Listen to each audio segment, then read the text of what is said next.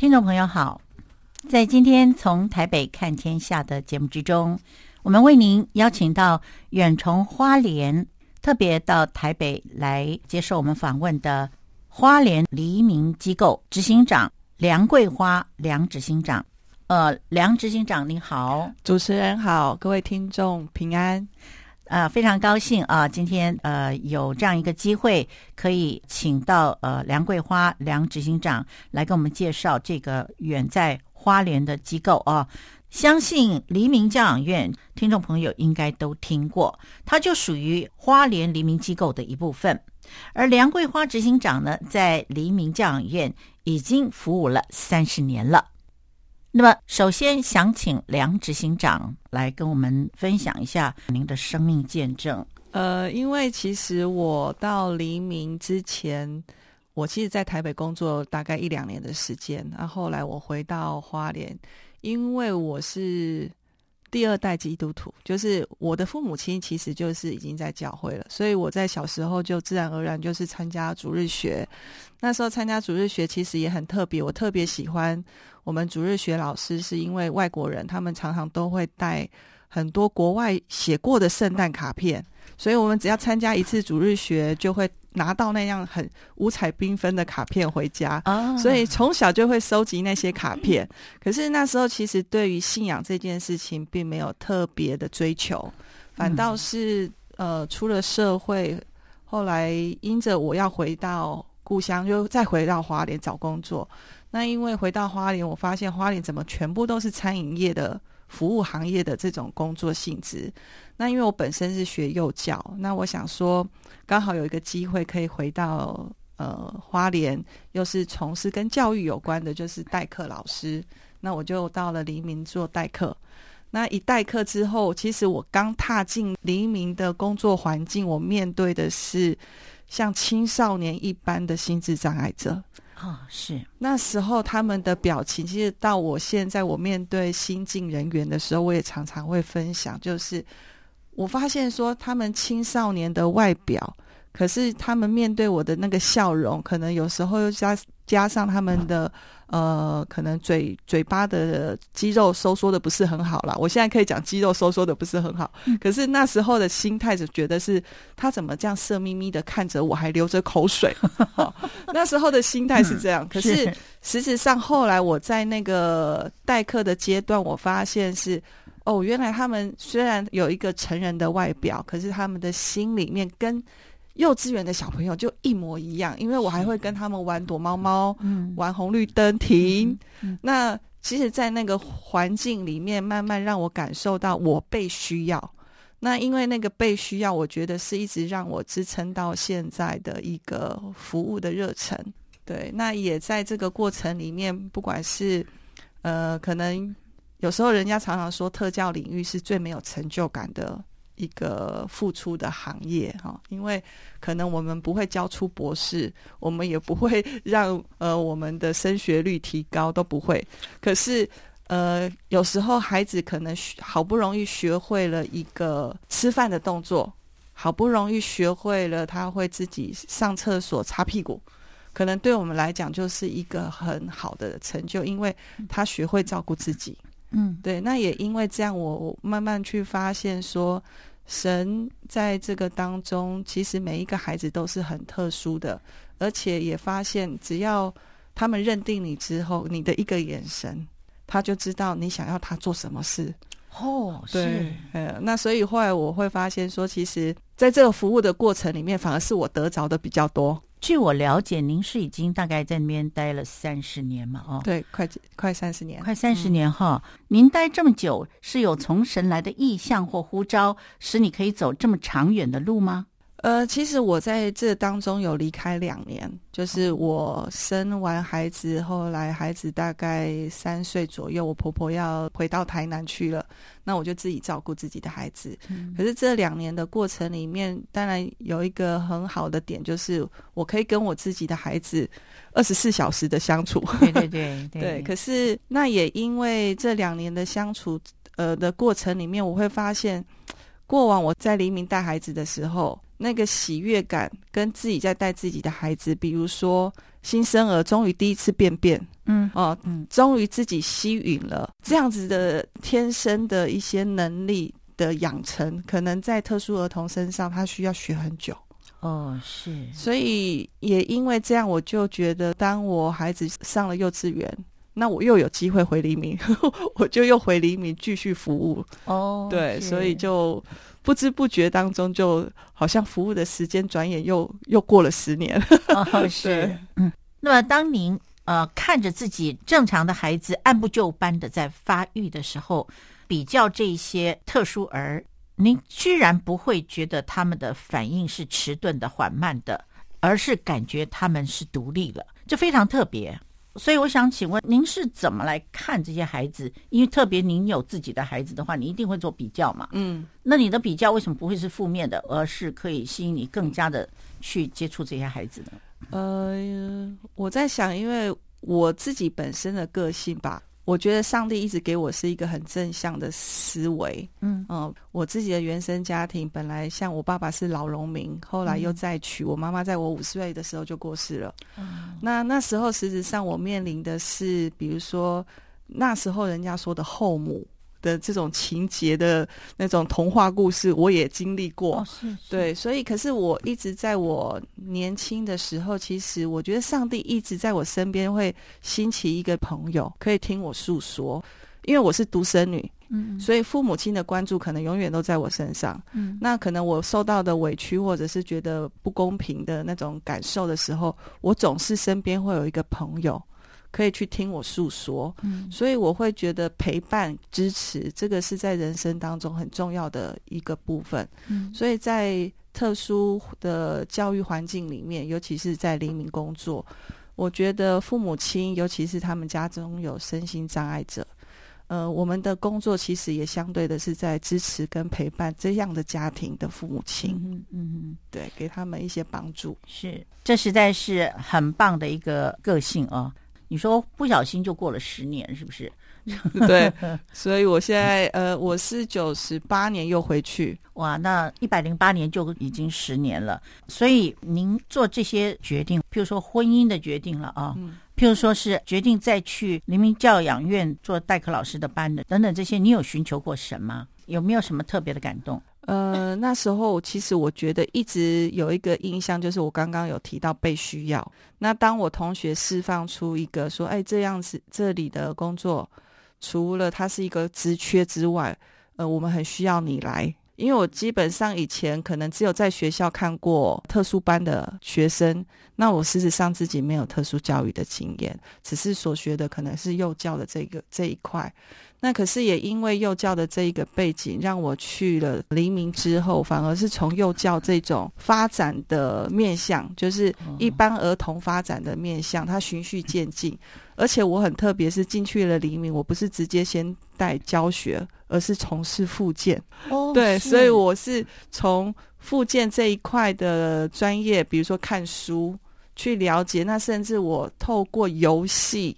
让他们去做复健，那可能跟他们一般在医院做复健那时候那个年代啦，哈，不太一样，因为可能就是一直拉筋哦，帮你的肢体做一些伸展的动作，可能孩子就会哇哇哭的痛。可是我是借由带游戏的方式引导他去做这个动作，反而那时候我最我觉得印象很深刻，就是一个孩子他本来都不会走路。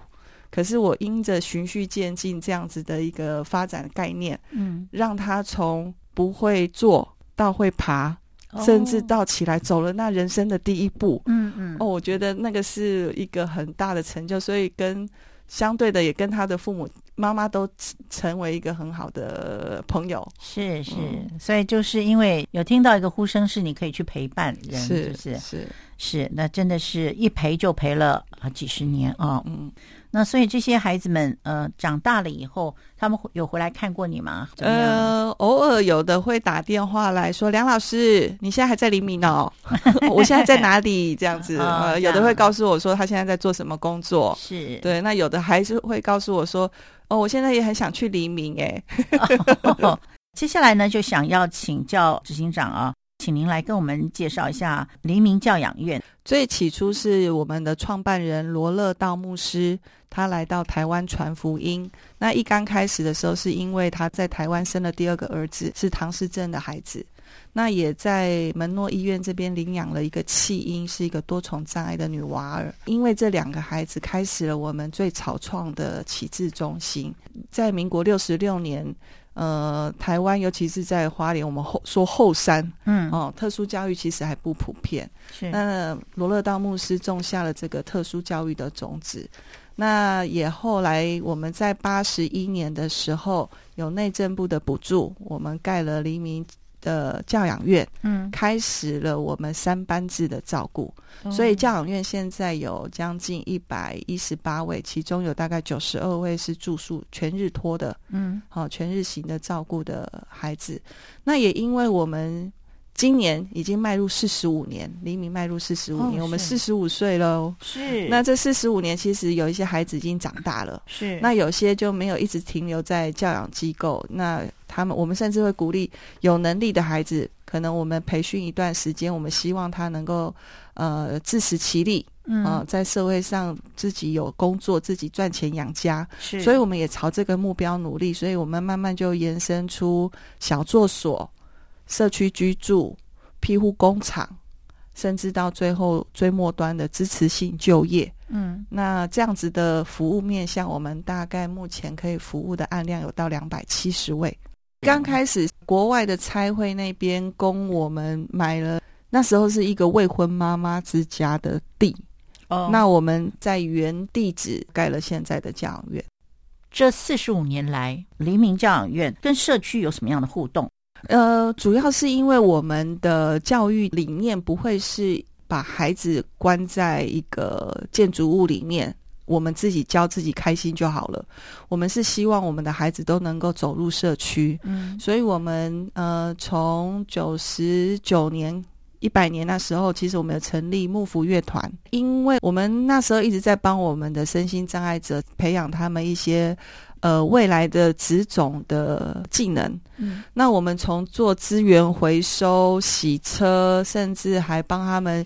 呃，找到类似美容美发、刻印章这些，我们都尝试过。嗯，那我们发现，最终他们都需要培养的是一个工作的意愿。嗯，这个是最根本的一件事情。而且，我们看到身心障碍者除了技能之外，心理上这种心态上的学习。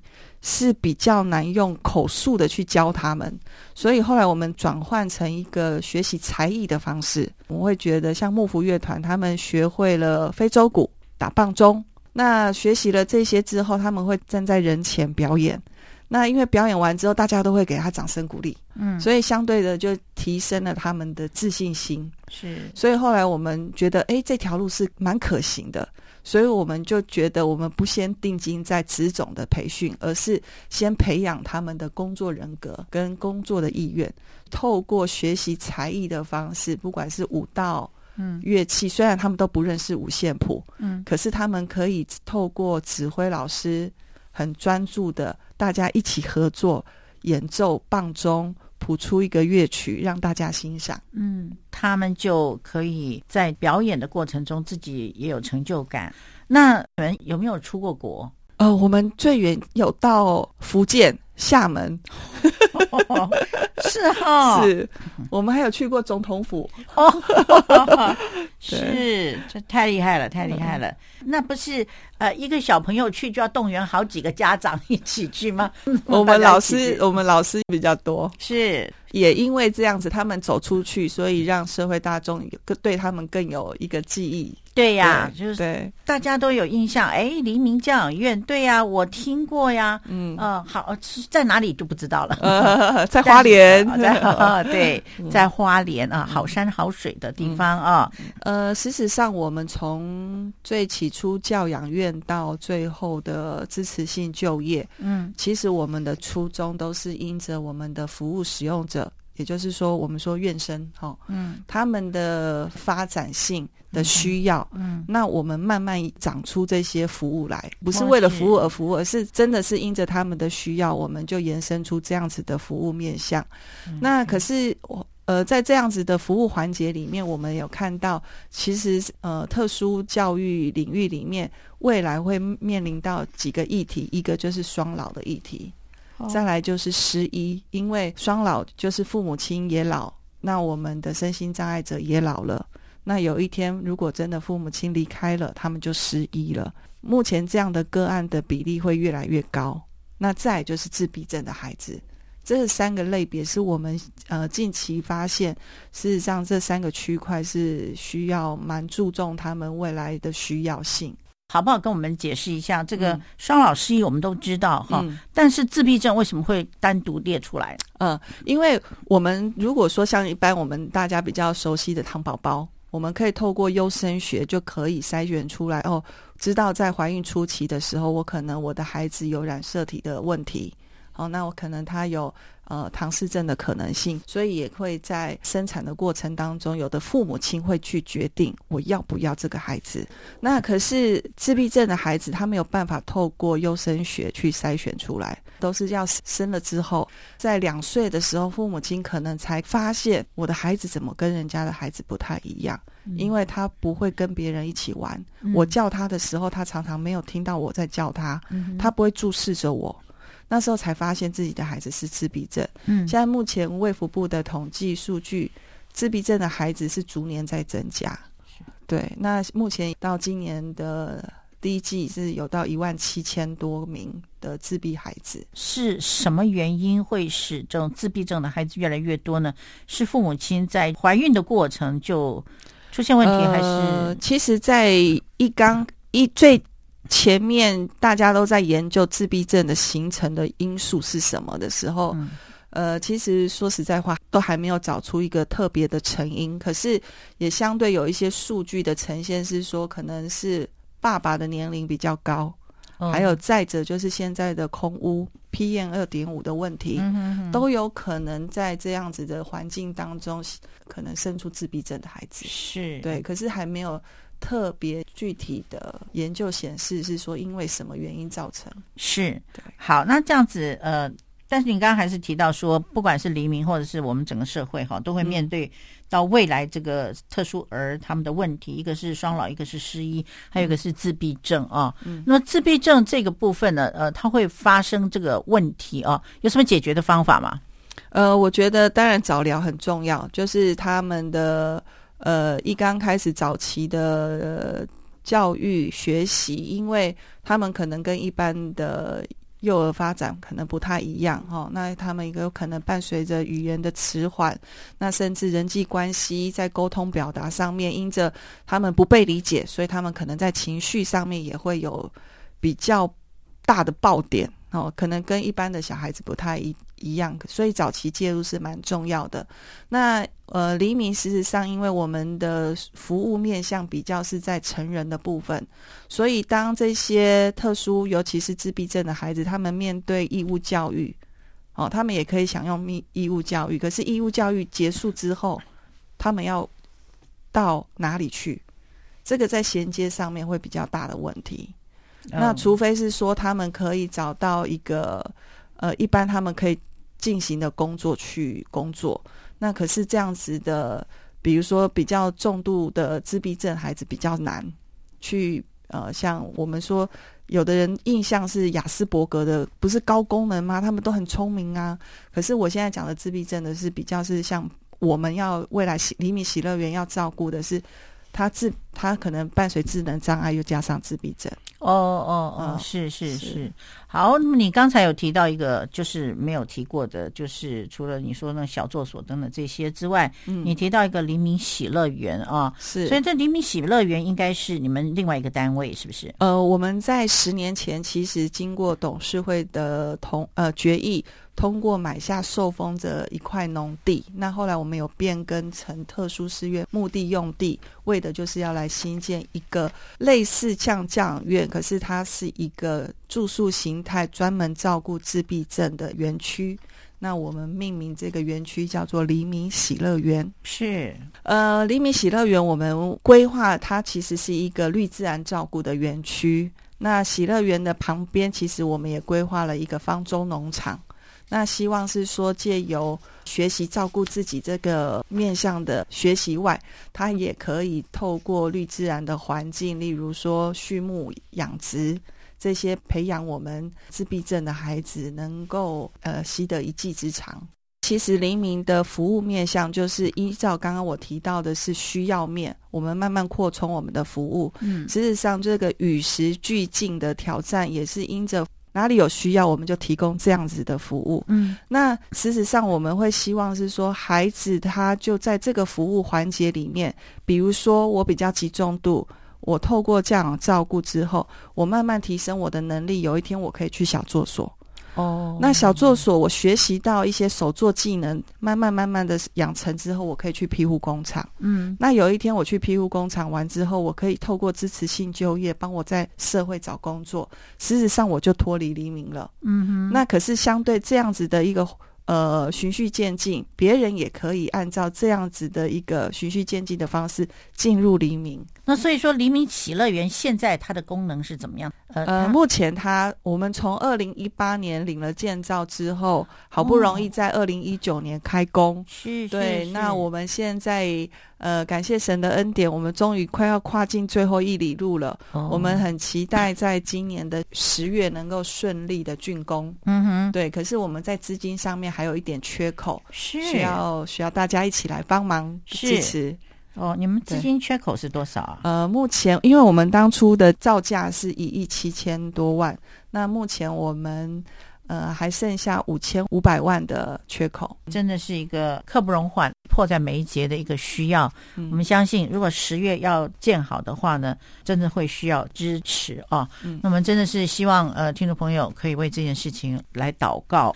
那么有感动的呢，可以跟黎明教养院来联系啊。我们今年三月十七号是我们黎明的四十五院庆，是。那然后呢，在今年的十月，希望能够把黎明喜乐园给它建起来。对，哦，这真的是充满了盼望哦，也是充满了挑战。那么呃，您好像还没跟我们提过，就是说自闭症啊，嗯。需要有这样子的照顾，使他们独立，然后可以脱离像黎明这样子的照顾的模式啊。那呃，这跟双老失医有没有关系？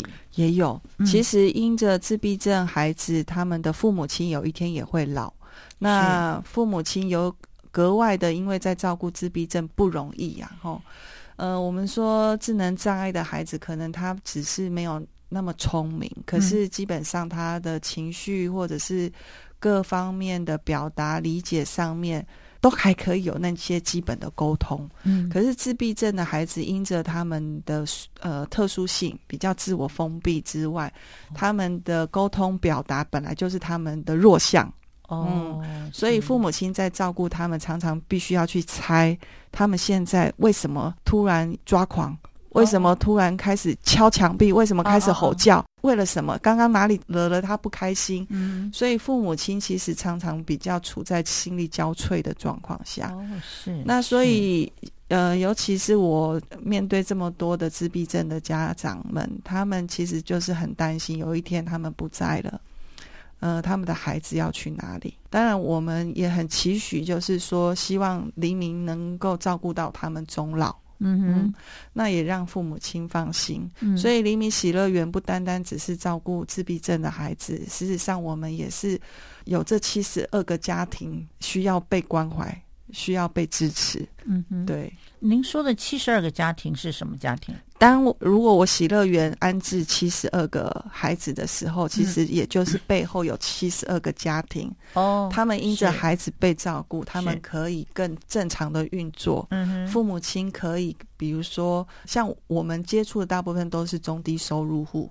哦，对，那父母亲可以因着孩子有很好的照顾，他们可以出去外面找工作，正常的赚钱，是让家庭的经济至少有一个着落。是，呃，所以你说的就是希望能够把这个七十个家庭也能够安顿好对啊，照顾好。嗯，那我们真的知道，像黎明教养院或者喜乐园这种环境呢，它的存在是必要的。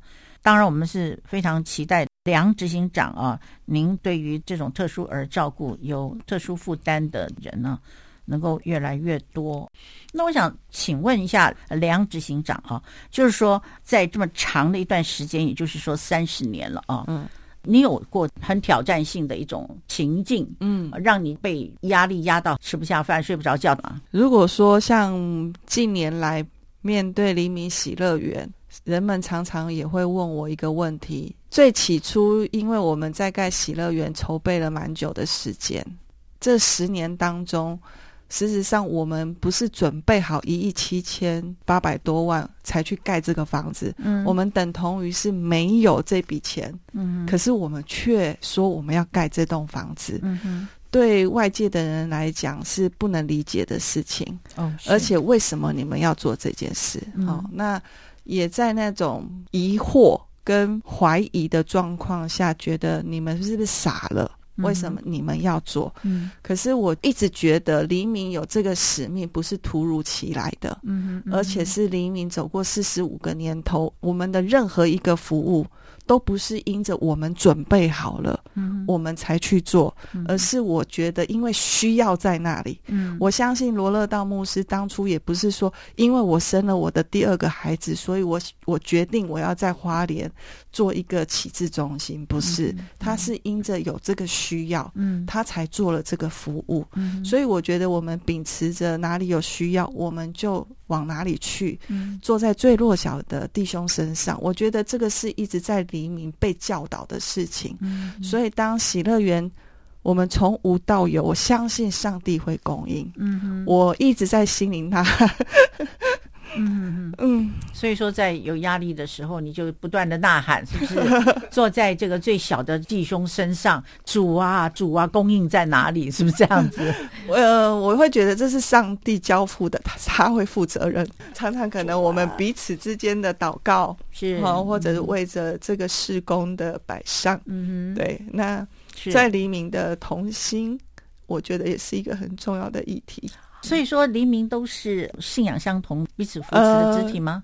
呃，呃不全然是诶，我们大概只有目前现在，因为过往我们还有到百分之四十几，现在大概是二十八，快接近三十。是，可是我们都会告诉我们的新进童工说：“你来黎明哦，我们就是一个基督教的机构。”所以，我们的孩子可能在吃饭前，我们都会谢饭祷告。嗯，连自闭症的孩子都会谢饭祷告哦。所以，我们听到我们的孩子能够谢饭祷告，其实我就觉得那个是一个很棒的教导。呃，我们其实机构里面，我们有特别聘请我们的机构牧师，也是门诺会的牧师。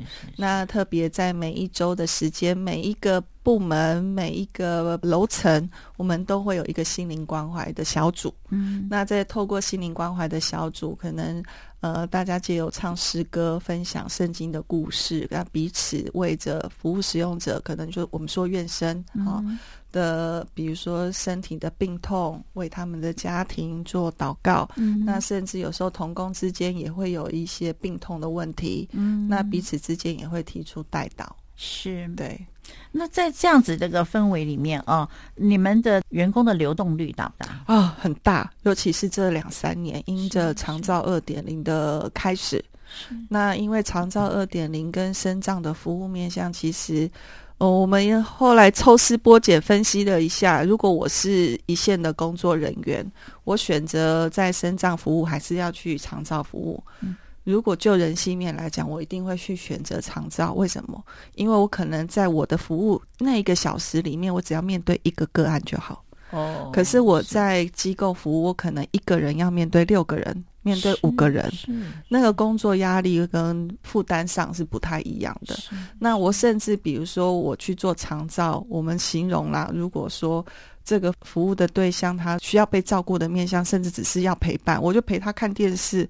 我一样领领钟点费啊，好、哦，那可能可是我在机构，我又要把屎把尿，呃，同时发生好多事情，嗯、我要同时处理好几个人，对，所以呃，那个压力是不一样的，对，所以这两三年我们会发现我们的流动率比较高，嗯，因为呃，我们的专业人员，比如说生活服务员、教保人员，他们可能都转去长照服务了。哦，是对，对。那还有一个问题，我想请教您，就是说哈，您不是只有在那里服侍了几十年，你的婚姻呐，哈，是不是 都在黎明，对不对？呃，对，因为。我的另外一半其实之前他是在台北林良堂的影视部工作，哦、那我们也是因着花莲黎明来做一个折翼天使的见证音乐会。哦，那那时候透过这样的机会认识，那他们也来黎明帮我们拍了那时候的第一支黎明的简介影片。哦，对，那所以也因为。我的另一半他也是弟兄，嗯，所以呃，也因着这样，我们大家对于我的工作的认同度是很高的，嗯，所以当我们决定结婚，他也决定来到花莲，哦，那甚至我的结婚的婚纱照都是在黎明拍的，哦，跟一群，哦，跟一群我的孩子们就 一起拍，是是是哦，是是。是，所以这个交情啊，真的很深厚啊。嗯嗯在你刚刚有提到说，人家都不愿意在这个机构里面把屎把尿哦，或者是说做一个人要照顾六七个孩子，真是不容易，想也知道非常辛苦。那你怎么带下来的？呃，事实上，我觉得哦，我没有特别去想我怎么带下来的耶，因为我觉得，因为每天面对不同的挑战，又去把它找到一个解决的方向，或者是看到一个希望跟盼望在前面的时候。我就一直往前走，所以也没有特别去数算说，哦，我撑了两年了，哦，我撑了三年了，好像不知不觉当中就一年就过去了，这样子。是，那以我们局外人的呃眼光来看的话，我们可以这样解读，就是说。你忙的没有时间抱怨，哦，太忙了。哦，这样子哦，要解决，然后问题一个一个来。哦，忙完了以后啊，回家休息，第二天又来了，是 真的这样子，也可以这么说。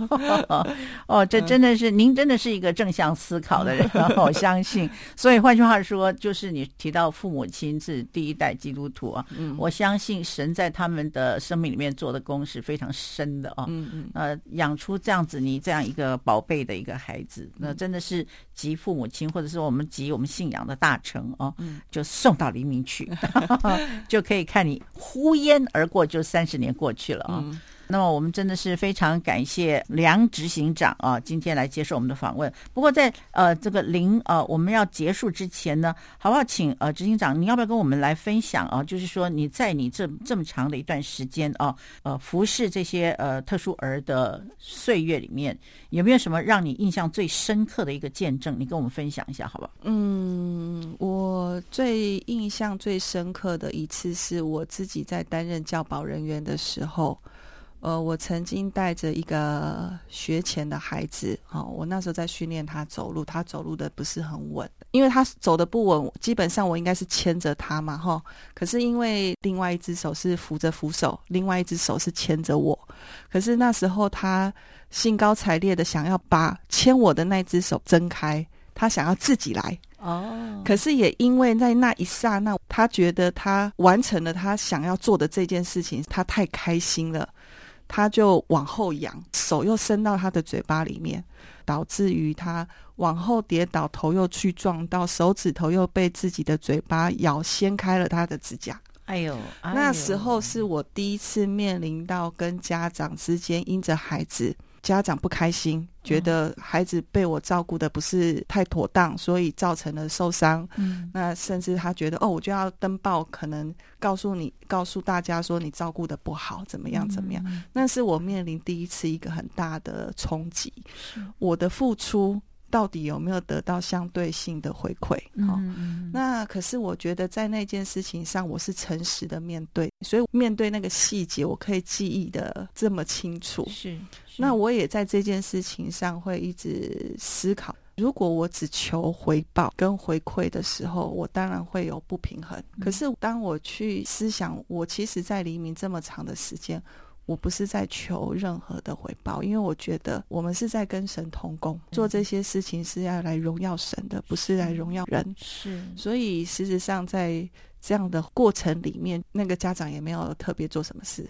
反而我们就彼此了解了之后，他也谅解了，就没有特别在为这件事情怎么样。对，哇，真的是感谢主！你刚刚有讲到一个很特别的点啊，我听到了，就是你说你诚实面对，嗯，啊，你诚实面对的意思就是说你在跟他解释的时候，你有分析到孩子跟你之间的互动跟情感，嗯，还有他放手你接手等等，你接你放手他接手等等这些，嗯，你通通都仔仔细细的跟家长说了是吗？是。然然后家长家长明白了，嗯，然后这这样子一个突如其来的状况会产生这么多连环效应，这也不是你的问题，是也也不是孩子问题，就是这样发生的，对，是不是？对，哦，对，非常了解。所以可能也因为这个点，常常会跟我们的工作人员分享。我们也常说魔鬼藏在细节里，所以我们也常常会是说，在照顾层面上面，我们宁可提前预防。我们不要让一些不好的事情发生，是，所以我们也在教养院的照顾面向是真的很严谨的那种标准作业流程，要求的很严格。是是是。嗯那有没有那个呃去到长照然后又回头的？就觉得、呃、哦带好孩子来回来 有没有这样的？还是有啦，可可是更多的是退休的工作人员回来回来哦，对，是是是，因为他们也会说我就是放心不下谁谁谁哦，哦，我还觉得我跟他们很有感情了。是，是，啊，我退休了，只是想说我去领一下那个劳保的退休金，我就回来了。哦、对，是、嗯。那这些孩子们都会记得你们吗？会啊。会啊，哦、嗯，谁回来了？又说什么什么？爸爸，你回来了，这样，嗯、好想你哦。哦，对，感谢主，嗯、感谢主。那我们今天呢，呃，访谈大概就到这里啊。在结束之前，呃，请问执行长，您有没有呃，好不好替我们做一个简单的总结？呃呃，我觉得每一个人都有能力去帮助别人。那我们也期待是说，当我们看到或者是听到、感受到。有别人需要你的帮助的时候，我们一起成为那帮助别人的那一双手。感谢主，那也就是圣经上说的，你就坐在最小的一个弟兄的身上，嗯、就是坐在我身上。这主耶稣说的嘛，是不是？嗯、是。好，那我想这也是你们处事的准则吧。那我们真的是非常佩服，看到你们脸上都有荣光，我 感到非常的快乐啊！那非常谢谢你们远从花莲来，谢谢。那我们真的知道你们非常的辛苦，但是看起来你们是很喜乐，嗯，哦、啊，那我我们会把这个。这个你们的负担哦传出去，你们现在还欠缺五千万，对，五千万 哦，真的很需要在十月以前能够完工，对不对？嗯。嗯时间啊，其实有点急迫性啊，嗯、所以，我我们确实是需要祷告。嗯，那我们非常感谢今天黎明教养院啊，黎明机构啊，执行长梁桂花梁执行长来到我们的节目里面，来给我们介绍这样子一个很美好的一个机构，是坐在这个有需要的人身上，有人需要帮助的时候，让我们伸出我们的手哦，来帮助他们。谢谢执行长，谢谢，谢谢。